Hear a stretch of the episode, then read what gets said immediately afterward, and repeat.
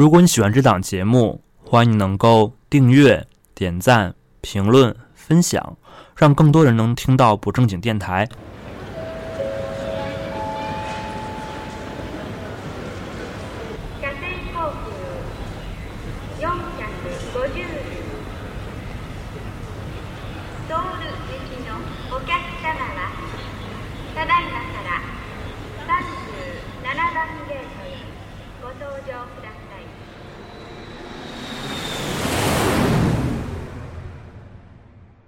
嗨，大家好，欢迎来到新期的不正经电台，我是小任。此刻录音的时间呢是二零二二年的七月二号的晚上，金曲奖应该还在同步进行当中。然后我在录音前也去陆续关注了一段时间，看到一些奖项已经颁出来了，扫了一眼之后，开始录今天这期节目，想跟大家通过金曲奖来聊一聊我这些年听过的台湾歌曲以及实体专辑。其实这个话题很早就想跟大家分享了。本来是这样想在去年的年末时候，因为每年年末时候大家有个惯例就是晒年度歌单，本来想趁着那个时候来跟大家整个盘点一下这几年听过的台湾歌曲。但是当时做提纲的时候就发现越理越多，就列了很多很多歌手，导致我最后实在是 不知道该怎么录下去，就搁置了。那今年正好趁着。这是第三十三届金曲奖，趁这个热点，把这些节目好好来分享一下。当然了，我本身也不是一个什么所谓这种专业的乐评人啊之类的这种，呃，最多最多就算是个爱好者。因为我这些年其实大部分听的内容其实是播客，是剩下的在听歌的这段时间里面，基本上我听的。都是台湾的近些年的一些独立音乐啊，或者是一些小众的台湾那边的歌手，包括我很激动的就是从那个这次金曲奖提名那会儿，发现有好几个就是之前只在这几年在关注的歌手，之前都是非常小众，小众到什么程度呢？就是你在国内常见的一些音乐平台上你搜不到他们的歌曲，然后只能通过像接生这样子的哎看到他们的歌，就很激动看到他们进入了入围名单，于是。是，就内心有产生一种就是可能前一百粉丝那种莫名其妙的那种荣誉感，就是非常的开心。所以这期主要就是来分享一下这些年是怎样接触到这些台湾的流行音乐，以及啊，它背后一有一些有趣的小故事。首先就来讲讲标题中的三个关键词吧：金曲奖、台湾歌曲、实体专辑，就是这三个词儿是怎么在我这儿联系起来的。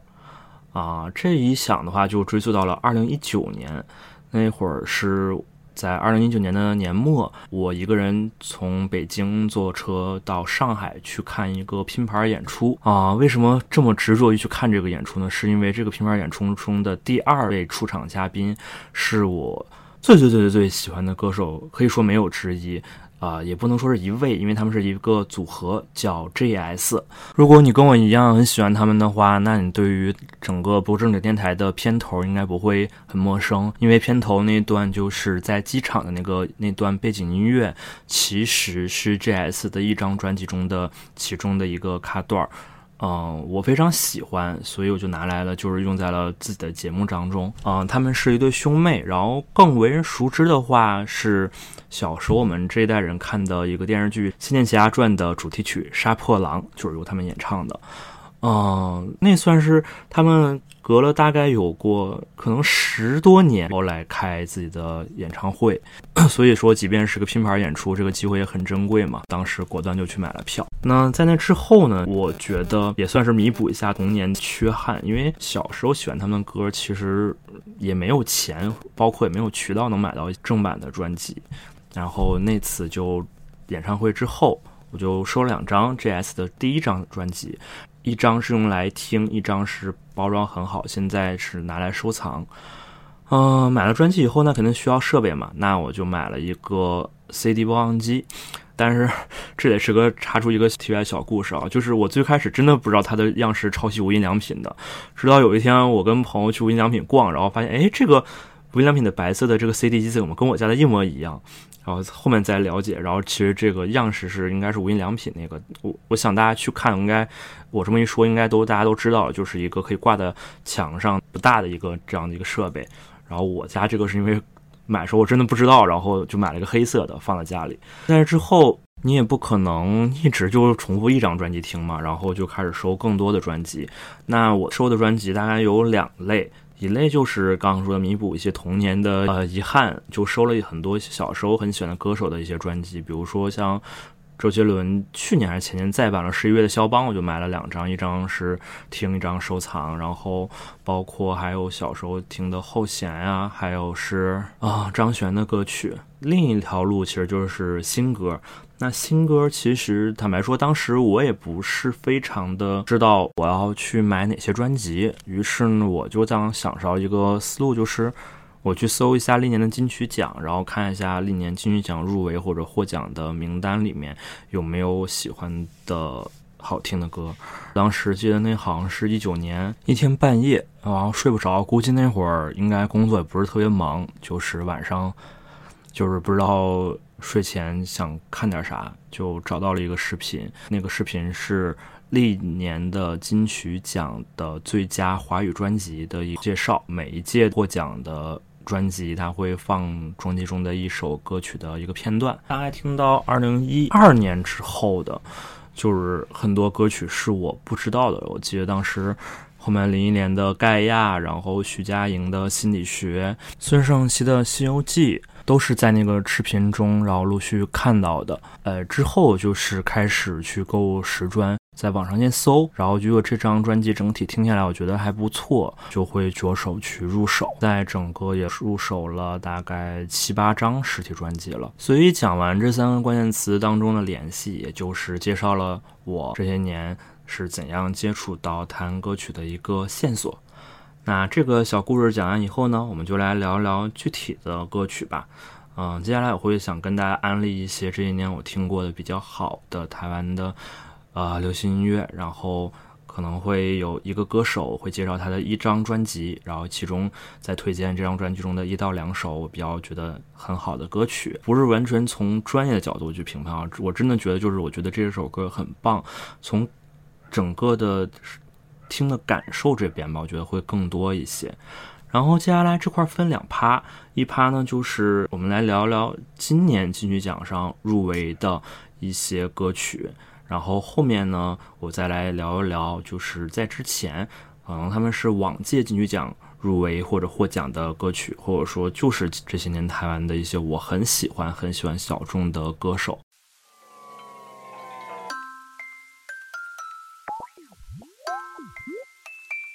首先是这些金曲奖中想跟大家安利的，我自己比较喜欢的歌手有四位，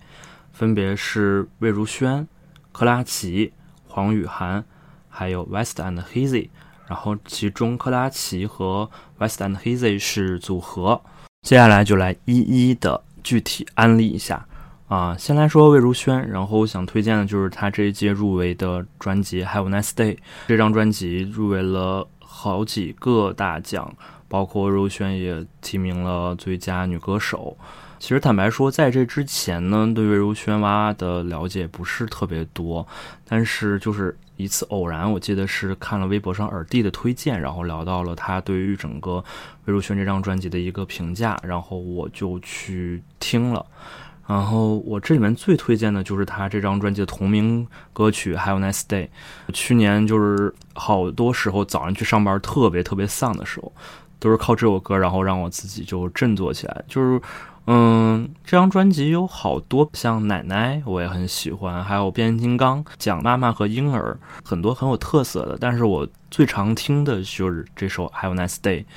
嗯，这首歌反正就觉得会自带一种快乐感吧，就是很难过、很丧的时候，或者说你一天觉得今天啊好无聊，但是就是这个时候你打开这首歌，我觉得听完以后就会让自己带来一个很好好心情。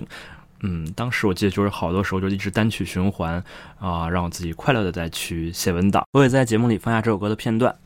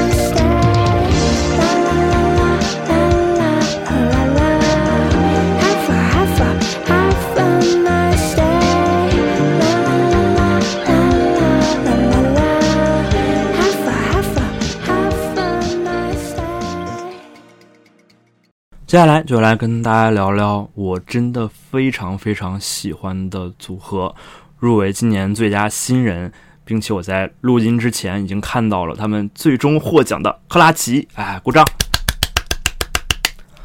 啊、真的真的，克拉奇真的是一个宝藏组合，我真的非常非常安利大家去听。包括前段时间美理想编辑部啊、更新了一期跟马世芳老师对谈的节目，然后马世芳老师在节目当中也很推荐了克拉奇啊，当时我听的时候就非常开心。嗯、接下来我先来说当时怎么接触到这样子一支小众的组合吧，因为他们小众到什么程度？就是我最开始听的时候，他们只能在接生和 YouTube 上能找到他们的歌曲。然后我是今年前不久在录节目之前，意外发现，在现在国内的平台上能找到他们的歌了，但是评论量也都很少。然后真的非常推荐大家去听一听。啊、我当时应该是在两年前，然后微博上。呃，可能大家关注台湾流行音乐的人也都知道有个账号，然后这个账号是经常会推荐台湾一些音乐的一些动态，但是这个账号有点一波三折，所以我现在这里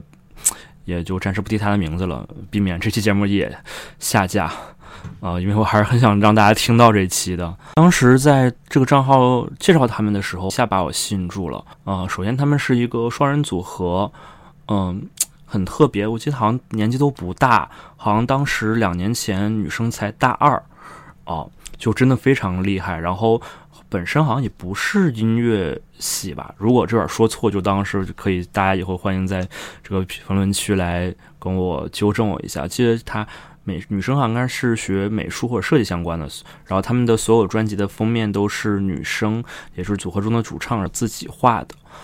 嗯，很特别。然后他们的歌是以这个台湾的本地的原住民的语言，以及还有日语，包括还有一首歌，我记得他们用了英文，呃，就是用这三种语言主作为主要的创作。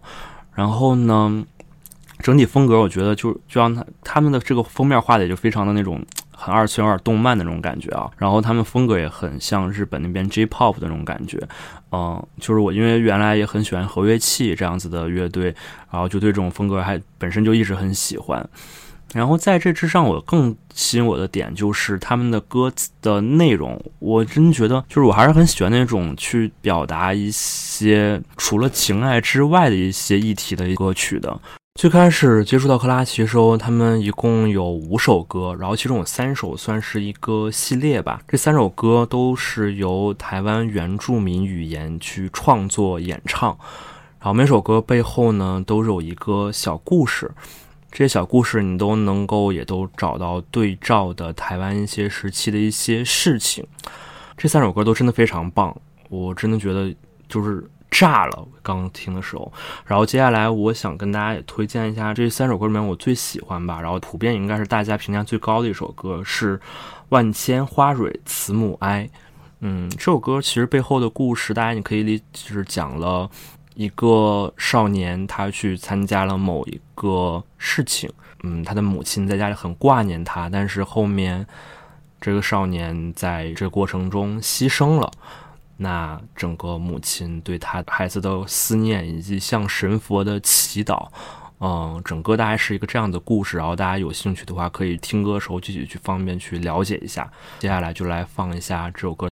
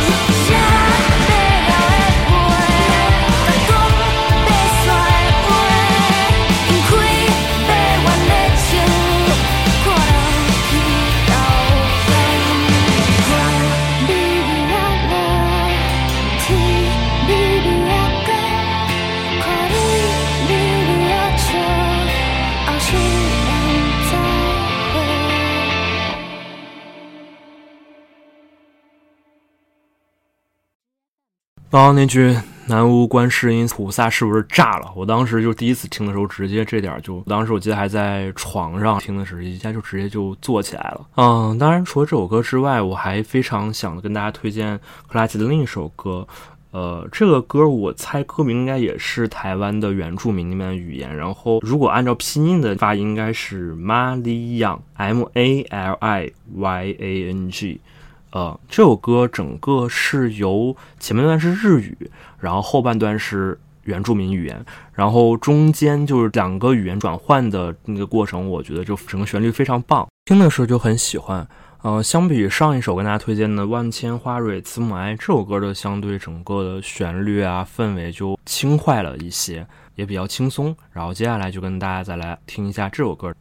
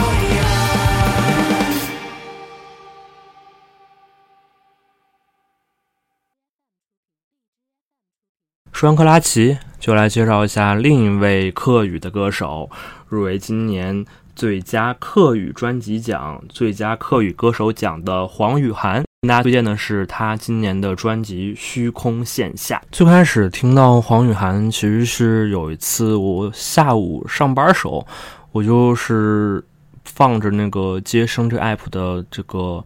日推榜单，里面就随机在放着歌，然后听到有首歌的时候，我觉得就是嗯很清新、很安静的一种感觉吧。然后就不自主的就打开手机看一下这首歌是谁唱的，然后看一下歌手的名字叫黄雨涵，然后当时又随机又去听他的其他几首歌曲，反正都是这个，就给人感觉还是蛮好听的，就先点了关注。但是其实最开始印象并不是特别深，直到这次他有提名之后，我再去翻回他这张，就刚刚我提到《虚空线下》这张专辑。目前他能有两张专辑，然后前一张是叫《有时有日 Someday》。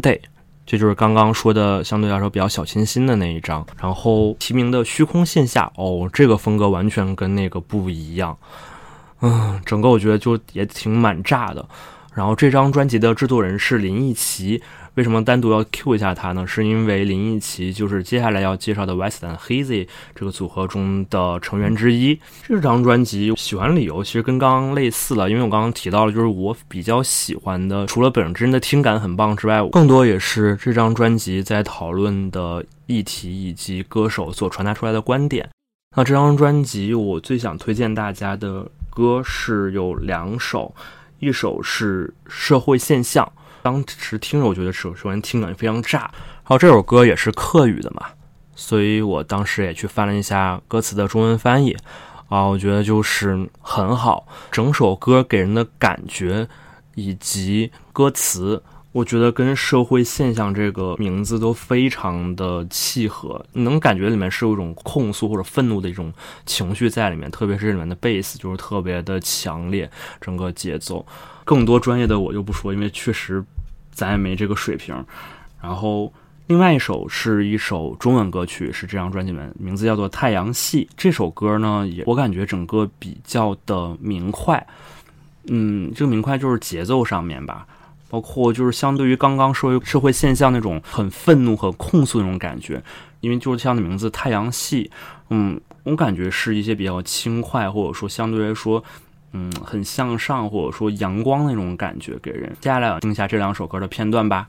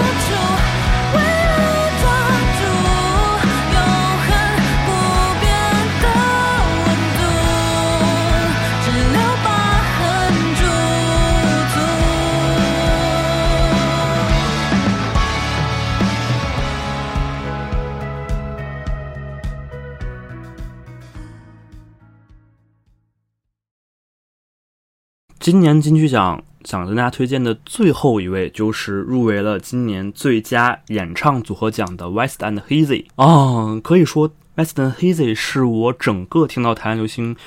音乐的一个起点，真的是真的是这样子。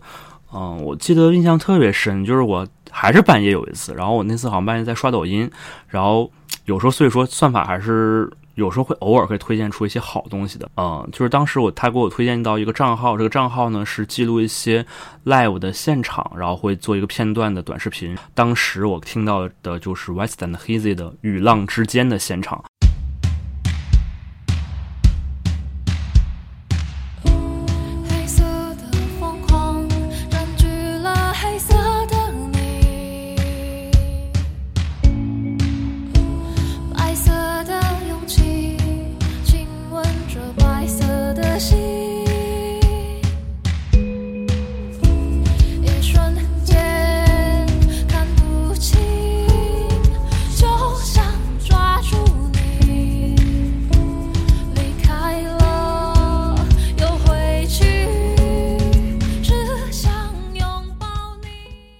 当时就被，嗯，对不起，我对这种高亢的女生真的是完全的没有任何抵抗力。看了这个片段之后呢，又去听了这首歌的完整版，然后又看了这个 MV，MV 也真的非常有意思。其实这是在讲关于校园霸凌的一首歌曲，就是从这首《与浪之间》开始。我开始慢慢接触后面的很多的台湾的小众的一些歌手，其实应该也不能算是小众，因为其实 West and Hazy 包括后面介绍一些乐队，在其实，在台湾还是现在年轻人当中还是蛮火的，只是说还没在我们这边就是大火啊。后面呢，也去买了 West and Hazy 的一张实专，是他们早点的一张专辑，叫做《求救讯号》。当然，这些是他们的老歌了。我后面也会都写到节目介绍里面，感兴趣的朋友们可以去搜一下。我们接下来主要来说说这次他们入围的这张专辑，名字叫做《文明》。我还是非常的喜欢，能够在现在就是大家可能就是很丧啊这种状态下，然后依然有人在坚持去观察一些比较宏大一些或者是社会面向的一些议题，去通过这些话题去创造歌曲。这《文明》这张专辑，我觉得就是很有代表性的。这张专辑，我觉得从两个切面来看吧，去看文明这件事情，一大一小。大的方面就是以可能整个文明这个宏观的角度去做阐述和表达，包括这张这张专辑里面的像《人类》。文明这两首歌，你一听名字就是，其实大家能想到是一个非常宏大的一种感觉。但是我也更喜欢里面一些小的方面的表达，就是小的方面是指我们观察到整个人类文明中的近期所困扰我们的一些社会上的现象去做一个表达，我觉得很犀利，我觉得很喜欢的。我接下来想推荐的两首歌就是这个小的这一方面的，名字分别是《无差别伤害》以及《被害妄想》。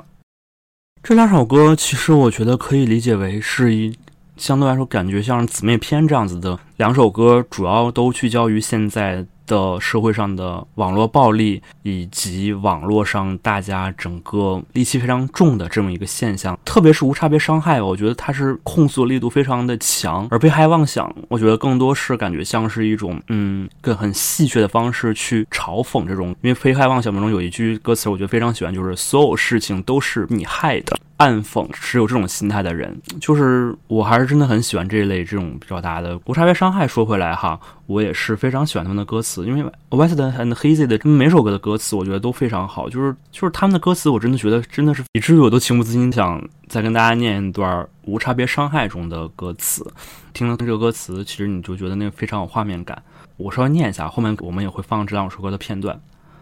把灯关了，你是否还能遵守规则？抹去你身份，沉沦不沉沦？把灯关了，你是否还能像个人？隐去你轮廓，犯错不犯错？确实，在网上，可能肆无忌惮在跟各种人去对喷的我们，仿佛就是在黑夜之下抹去身份，不用顾及任何自己的形象的这样子一种状态。觉得用黑灯下的我们来形容这个网络上的状态，真的是非常的恰当。我就不更多的溢美之词了。我接下来来听一下这两首歌的片段。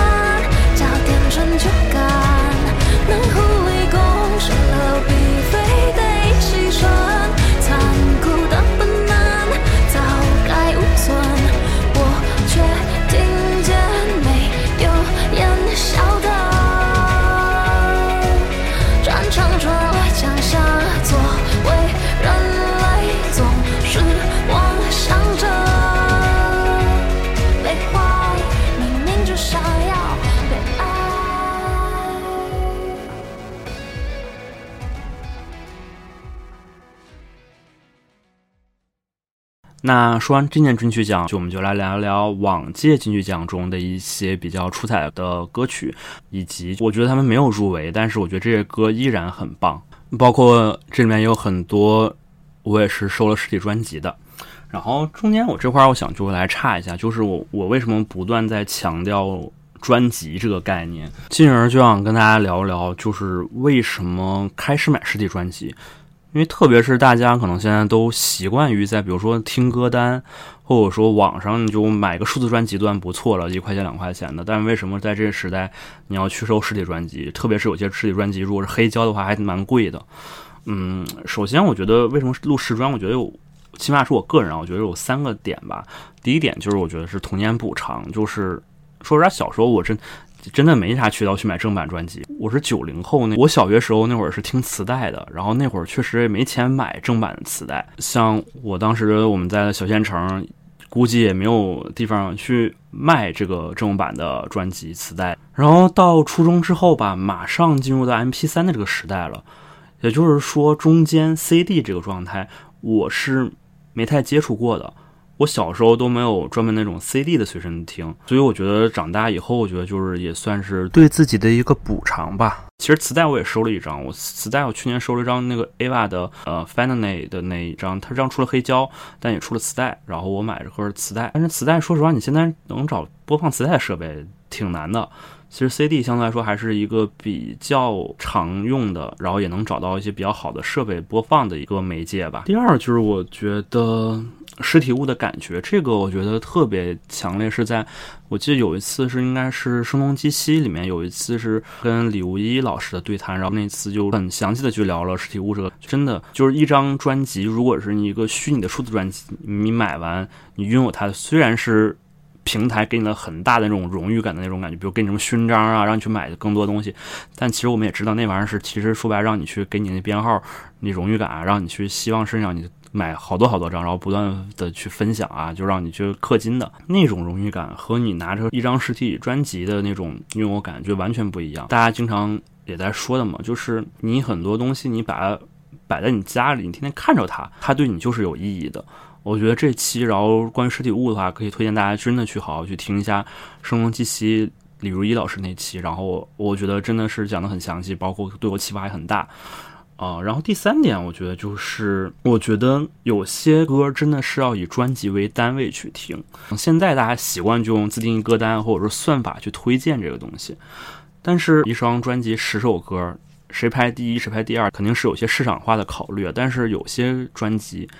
你是能听出来，就是整个的起承转合，从第一首听到最后一首，这中间是有歌手或整个背后的制作团队的一个精心编排的。这里面就是很有代表性的，就是林忆莲的那一张专辑《零》，呃，数字零。我真的真的很推荐大家去听一下，但这张专辑实体版就先不建议大家购了，因为我也没购，因为这张是只出了黑胶版本，然后黑胶说实话你要再去买播放设备，那其实这可能就是一个更烧钱的一个爱好了。就是我其实也现在也没入，然后可以大家如果非常感兴趣的话，可以去入一下，大概三百多块钱。这张专辑说回来啊，就是歌曲本身，我觉得真的你可以去听一下，比如说。零零这张专辑的第一首歌和最后一首歌其实是整个旋律，整个你可以理解是同一首歌的不同两个版本。最开始最开始的第一首是英文版，最后一首是这首歌的中文版，中间整个的感觉是略有不同的。这个感觉不同，一方面是中文和英文编曲应该是有一些细微的一差别。我觉得更多还有另外一个原因，就是说你从第一首听到最后一首，虽然跟第一首的旋律是类似，以基本是一致的，但是你听完所有的前面的歌曲之后，你再去听它的话，真的感受是不一样的。所以我真的觉得就是很推荐大家现在再去习惯上去通过以专辑为单位去听整个的歌曲，你可以把一整张专辑理解为一整套组曲去听。我觉得这是跟现在听歌单是不一样的一种感受。听歌单，我觉得更多是，我觉得大概就两类分类嘛，要不是按那个类型分，然后其实你听完就基本是一个类型的一些歌曲，要不就是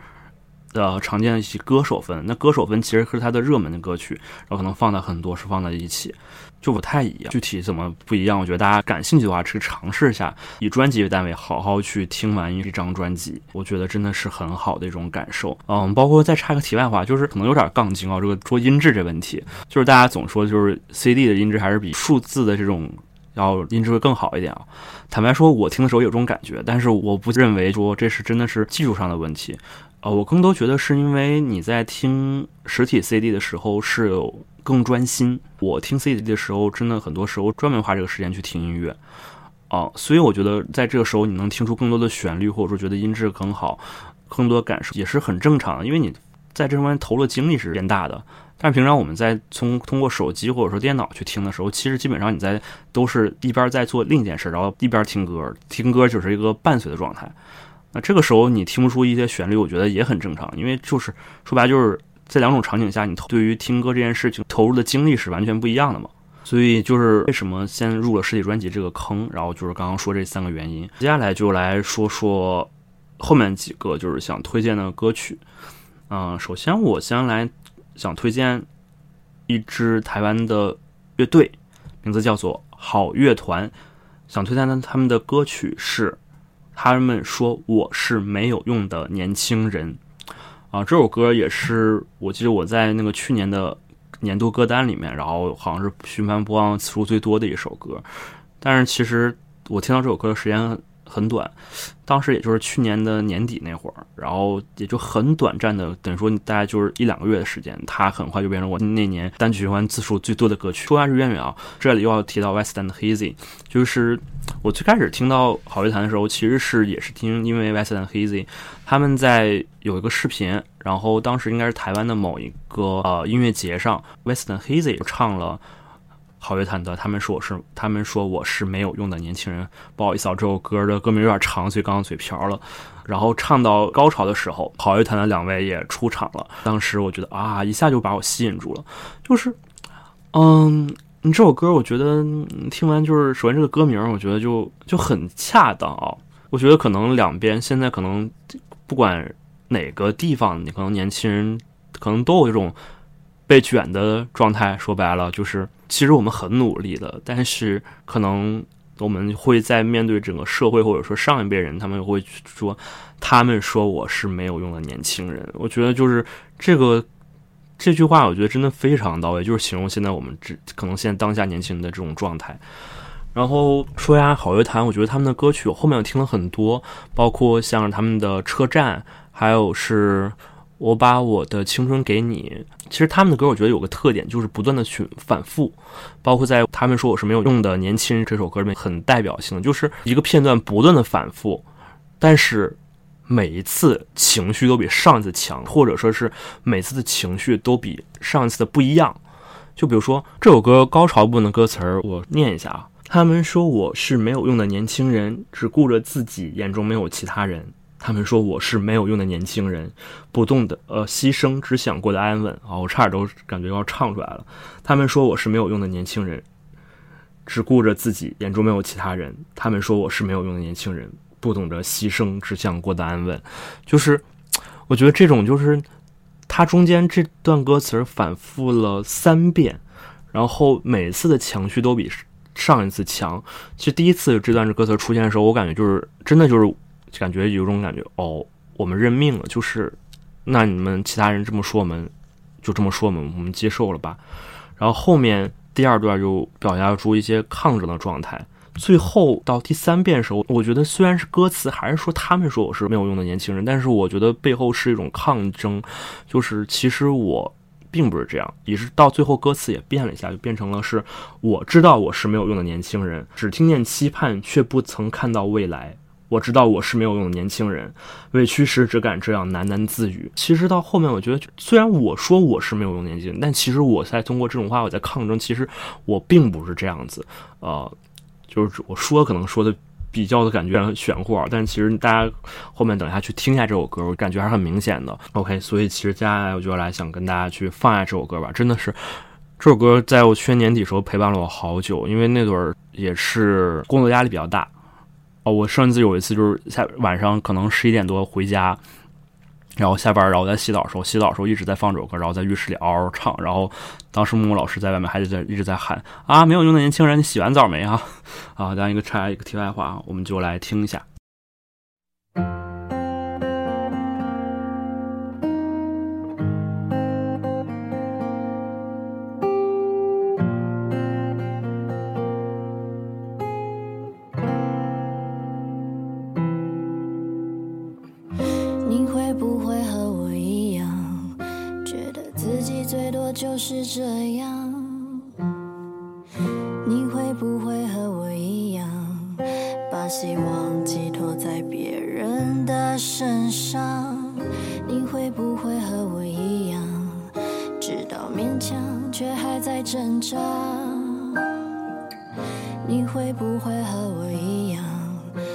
生活覆盖梦想和希望，我们只喜欢小确幸，放弃去改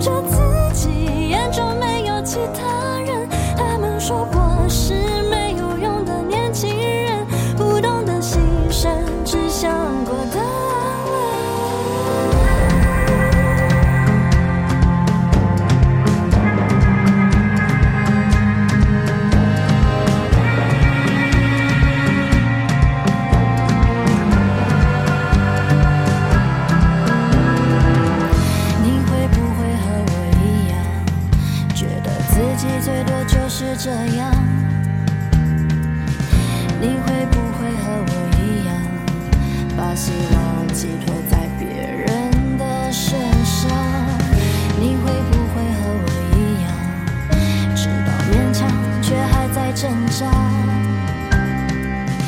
你会不会和我一样，被生活覆盖梦想和希望？我们窒息欢笑缺席，放弃去改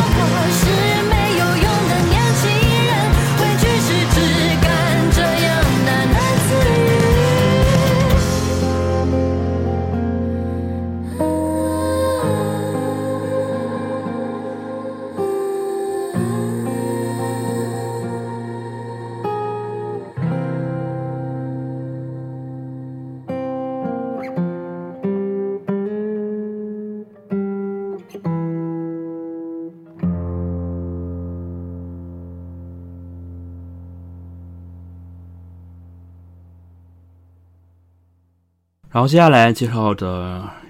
这个组合呢，名字叫做都市零件派对，想推荐他们专辑叫做《大城小事》啊、这张专辑我也有收，其实也不贵，然后一共这张专辑我记得是五首歌，嗯，是一张小专辑，呃，这张专辑我我都非常喜欢，每首歌真的是一个宝藏乐队。嗯，然后我当时怎么听到他们的呢？也是有一天晚上快下班那会儿，在推荐那个热榜里面有一首是他们的《爱情朝九晚五》，不过是一个后面改编版的，然后改编之后的旋律更偏，我不是太懂啊，应该是更偏爵士风一点吧。原曲是也收录在这个《大城小事》这张专辑里面，那张感觉更多是啊、很有那种强烈的表达或态度那种感觉。然后后面这张就感觉更像是那种都市年轻人马上要下班那种都市丽人夜生活，或者说一些暧昧的那种种感觉吧。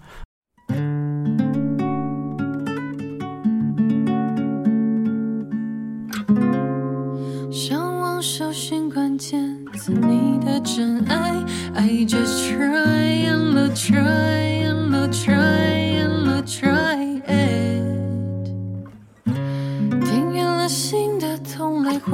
그렇지만 My heart's moving the moon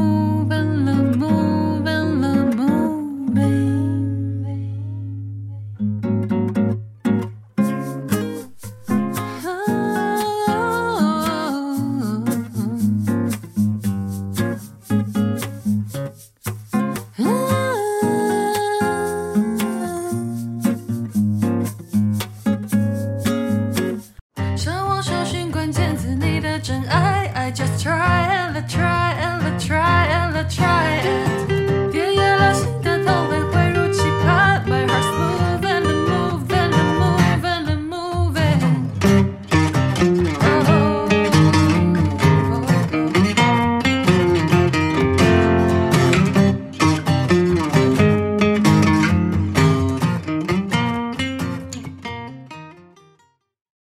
当时听完就很喜欢，后面就去听他们其他更多的歌，于是后面就一直喜欢到就是买了他们的实体专辑嘛。然后这张专辑里面，我刚说五首歌都非常喜欢，但是我就也不能说都推荐，最推荐的是两首，一首是开篇第一首《黑孔雀》，以及是倒数第二首是我应该应该顺序是这个《梦奇地》。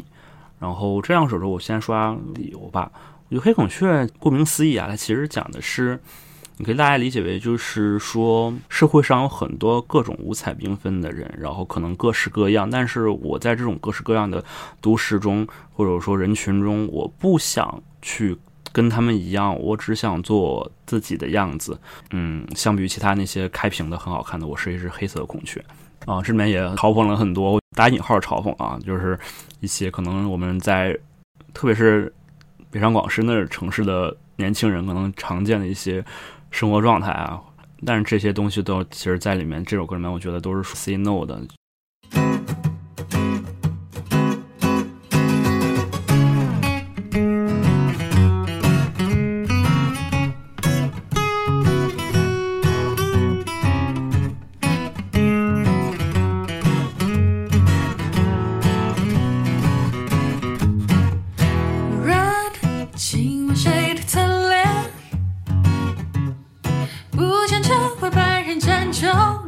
的某位 blue，眼角沾了泪水，只想笑着流泪，却又是那危险，将我笑容摧毁。Green，我的青春外衣，穿越校园，没人想了解内心 girl，那也纸醉金迷。那瞬间生命力，哪有这么容易？不如让我背对世界而去。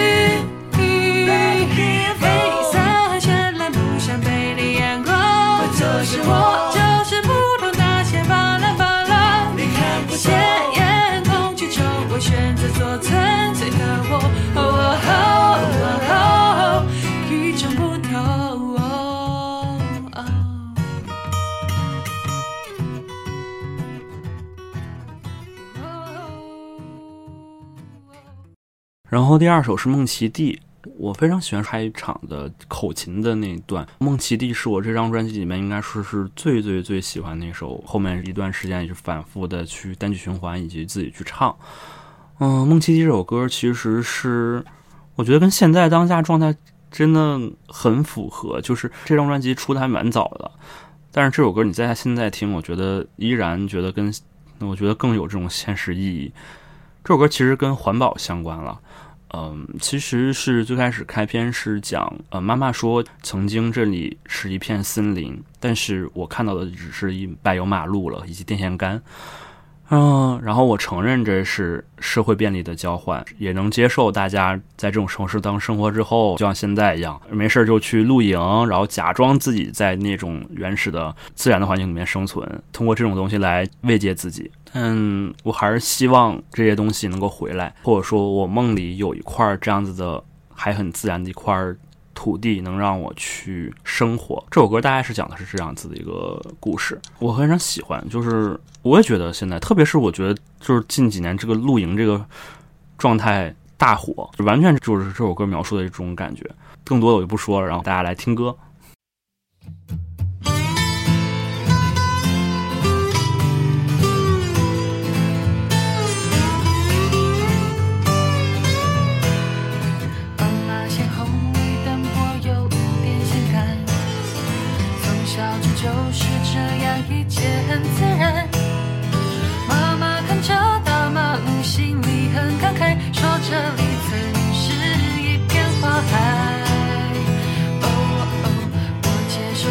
是生活便利的交换，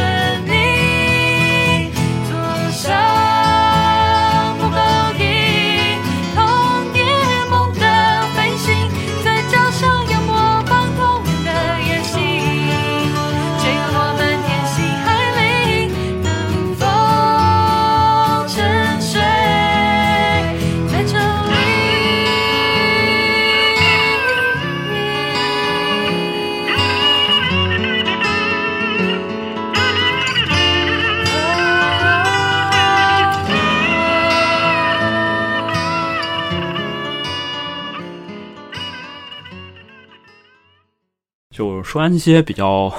沉重点，其实我刚刚想了一下，就是今天推荐的这些歌曲，其实很少跟爱情相关的，也不算是特别轻松。然后接下来我们来推荐一首比较轻松的，我想推荐的是来自于扎妮的《间谍小狗》。扎妮，呃，他们去年的这个专辑应该是 Poloto 吧，应该这么念。我英语真的不太好，念错别怪我。是 P O R T A L。他入围了是去年的最佳演唱录音专辑奖，呃，间谍小狗也是在这张专辑当中的。这张专辑我我自己感觉啊，就是扎妮的歌，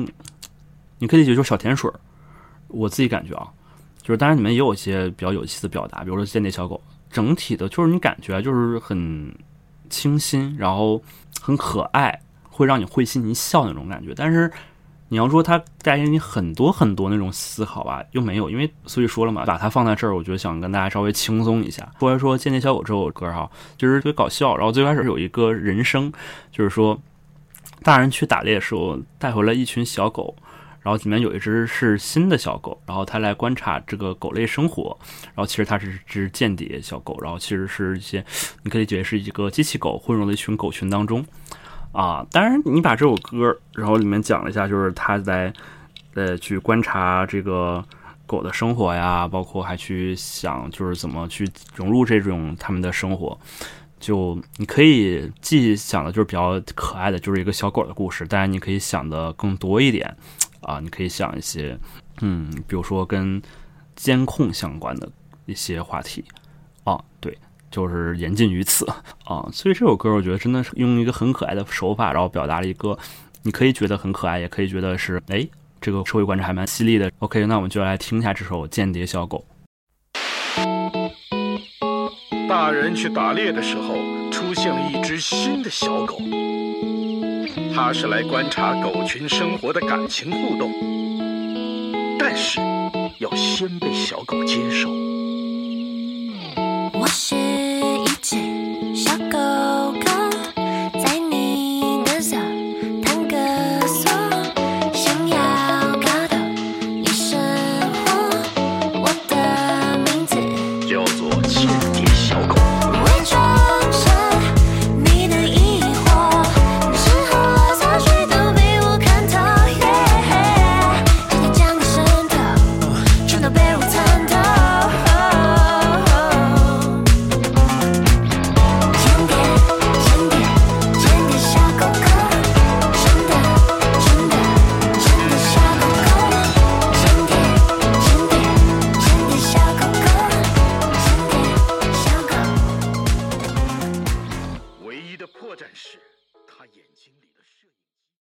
最后呢，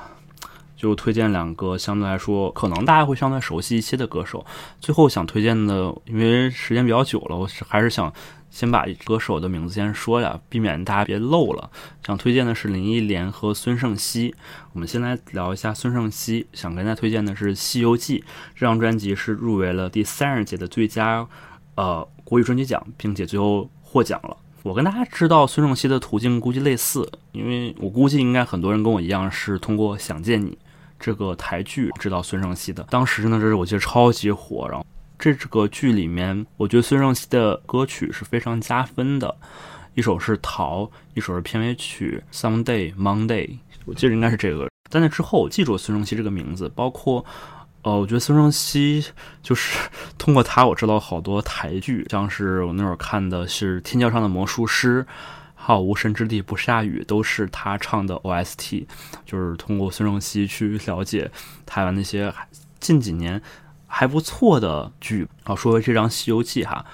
嗯，这张《西游记》我真的也是这张专辑的每首都推荐，我也买了这张的实体专辑。坦白说，我最近没有太听。每首歌，我觉得大家可以有感兴趣，真的是可以把整张专辑从头开始听到最后，我觉得真的很棒。但你要说很久没听，现在想起来立马要推荐一首歌的话，那我想推荐的是这张专辑里面的第六首歌曲《红苹果》。但你说这首歌怎么特别？我觉得我现在真的很难说。我觉得就是这首歌挺特别的，真的感兴趣可以去听一下。然后我们现在也放下这首《红苹果》。